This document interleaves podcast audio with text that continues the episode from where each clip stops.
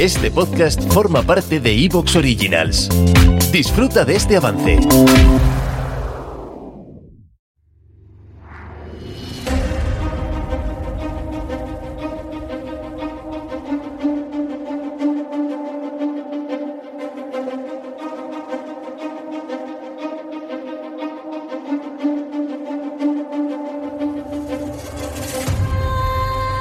Saludos, muy buenas tardes, queridas amigas, queridos amigos de Observador Global, queridos observadores.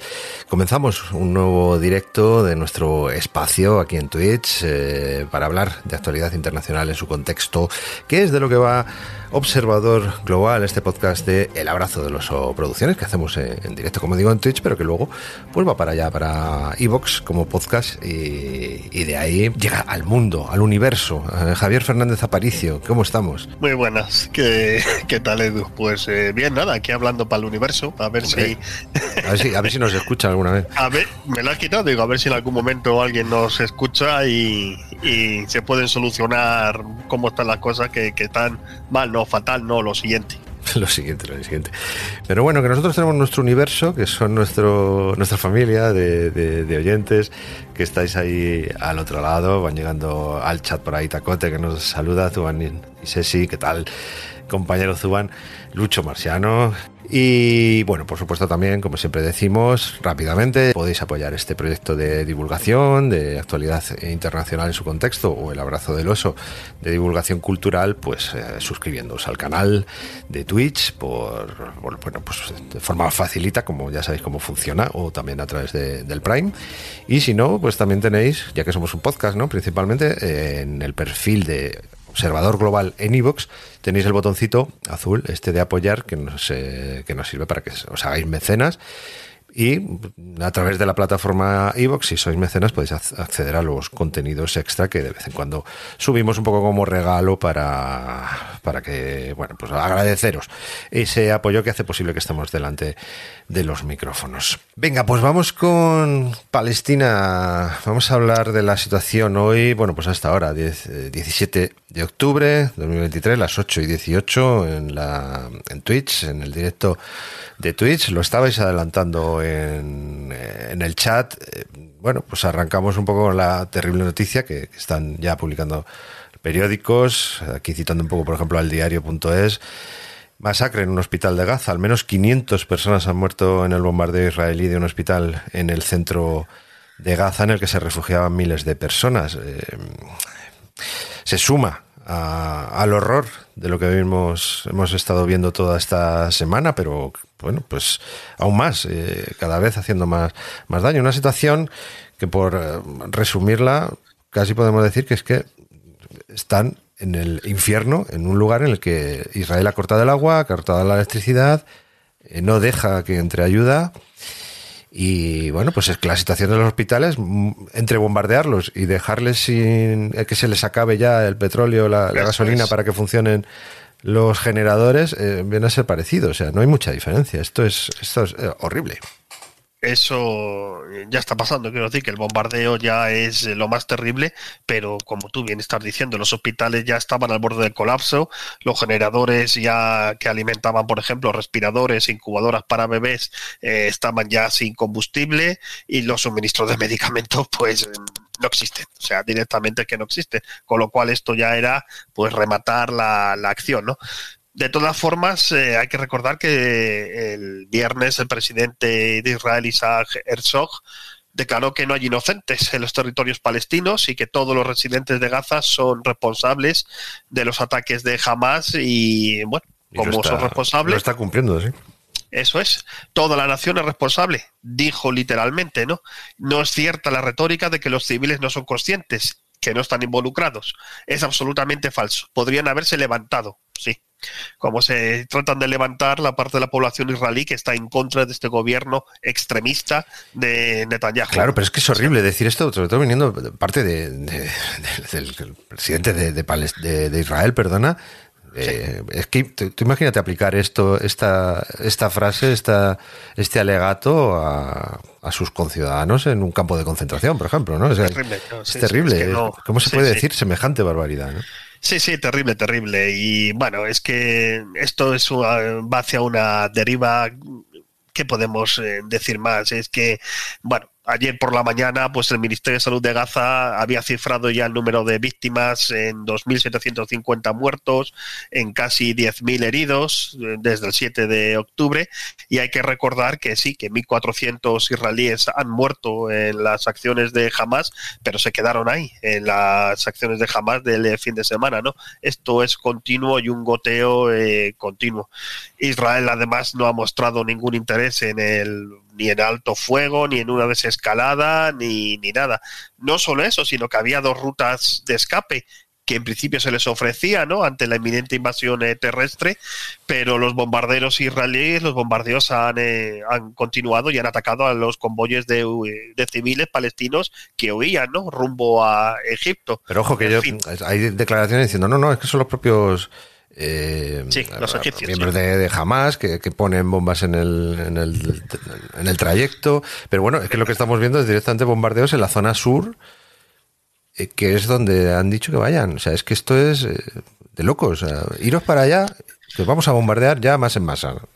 es increíble es que es increíble porque además a, en principio a, sedes de la ONU es, increíble. hablando de la ONU ahora, ahora es que claro porque para hablar un poco con un fundamento y con fuentes y, y sobre todo porque está el debate tan polarizado que, que yo, yo, tampoco estoy entendiendo esta deriva a la que nos están llevando en fin el, el, mal uso de las redes sociales a veces y sobre todo el, el, hacer esto un arma política pero ya en las políticas internas de los países. Yo no, no sé si esto es una cuestión simplemente de, humanidad en el, eh, en el caso este, ¿no? Pues mira, hablando precisamente para que nadie pueda decir que es que no aludimos a fuentes eh, concretas, hoy, no, hoy no, ayer, 16 de octubre, eh, salía actualizado el informe de la Comisión Internacional Independiente de Investigación sobre el territorio palestino ocupado, incluida Jerusalén Oriental e Israel, así se llama esta comisión, de la Asamblea General de Naciones eh, Unidas. Naciones Unidas, que como todos sabéis es una organización que blanquea a un bando, a Palestina, por ejemplo, como algunos comentan, ¿no? Sí, como algunos comentan, cuando las bombas eh, salen allí. Y dice, eh, la actualización se produce, este documento es del 5 de septiembre. se habían producido ya algunos hechos, como lo del campamento de Jenin en julio, en el cual también entró a saco el ejército israelí, matando a decenas de palestinos, eh, buscando también eh, supuestamente terroristas. Esto se ha actualizado a tenor de estos eh, años, a, tenor de estos hechos esta comisión en, Naciones Unidas, que además es una institución de, corte occidental, no estamos hablando de los BRICS ni nada alternativo, ¿no? Naciones Unidas, ¿no? Habla en sus conclusiones de cosas como que Israel tiene que dejar de mantener su ocupación ilegal que ha durado ya 56 años. Estoy citando literalmente, no lo ¿eh? digo yo. lo dice Naciones Unidas. No es nadie de ah. Podemos. No, no, no, no, no, no, no, no. Habla también que si bien Israel tiene preocupaciones legítimas en materia de seguridad, estas se deben entender en el contexto de la ocupación y del grave desequilibrio de poder entre ocupantes y ocupados, que esa es una de las claves que dimos la última vez, ¿no? no es que no es comparable mm. un eh, organización terrorista lo que ha cometido, que para mí es también totalmente no solo criticable, sino condenable y perseguible, porque me parece, yo como digo, me parece una salvajada, efectivamente, pero la acción de un gobierno que es uno de los de un gobierno de un ejército que es de los principales del mundo es que no, no puede ser esta, ¿no? O sea, Naciones Unidas es de todas maneras y perdona que te corte ahí también teniendo en cuenta que el, odio acumulado después de estos 75, 65, 60 o los últimos 15 años, en que están encerrados entre cuatro paredes, bueno, tres paredes y el mar, eh, esta población, eh, bueno, es que es, ya digo, no, no es justificar, no es blanquear, es comprender que esa desesperación crezca. Lo que es increíble es que la propia población israelí tolere también que tengan esa bomba ahí y que no se busque una solución pacífica. Pero bueno, esto ya es otro, otro debate, no te quiero cortar demasiado. A lo que estabas diciendo y a lo que estábamos eh, comentando, ¿no? Si la situación, que lo dijimos en el programa eh, pasada, es de guerra y además según el derecho internacional, si tú crees que es una guerra, tendrás que aplicar las leyes que se aplican en, en la guerra. cosa, perdón, que no está ocurriendo.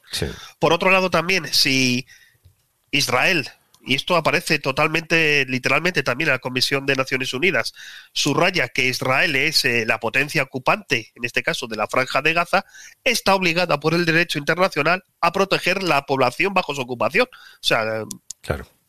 Pero ojo, y, otro apunte, aquí en España, yo sé que no te gusta tanto lo local, pero el, portavoz del Partido Popular sale diciendo con toda la tranquilidad del mundo que Gaza no está ocupada por Israel. Cuando lo dice la ONU, cuando eh, hay resoluciones que lo, que, lo están condenando desde hace muchos años. Es una potencia ocupante sobre un territorio ocupado, que es Gaza, que es Jordania, no, no lo olvidemos.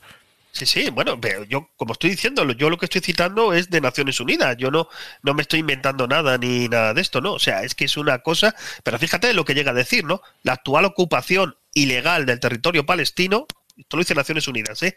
Ha tenido un impacto aplastante en la vida de los niños palestinos. Algo que eh, efectivamente, ¿no? Es que, es que mm. estamos eh, viendo, ¿no?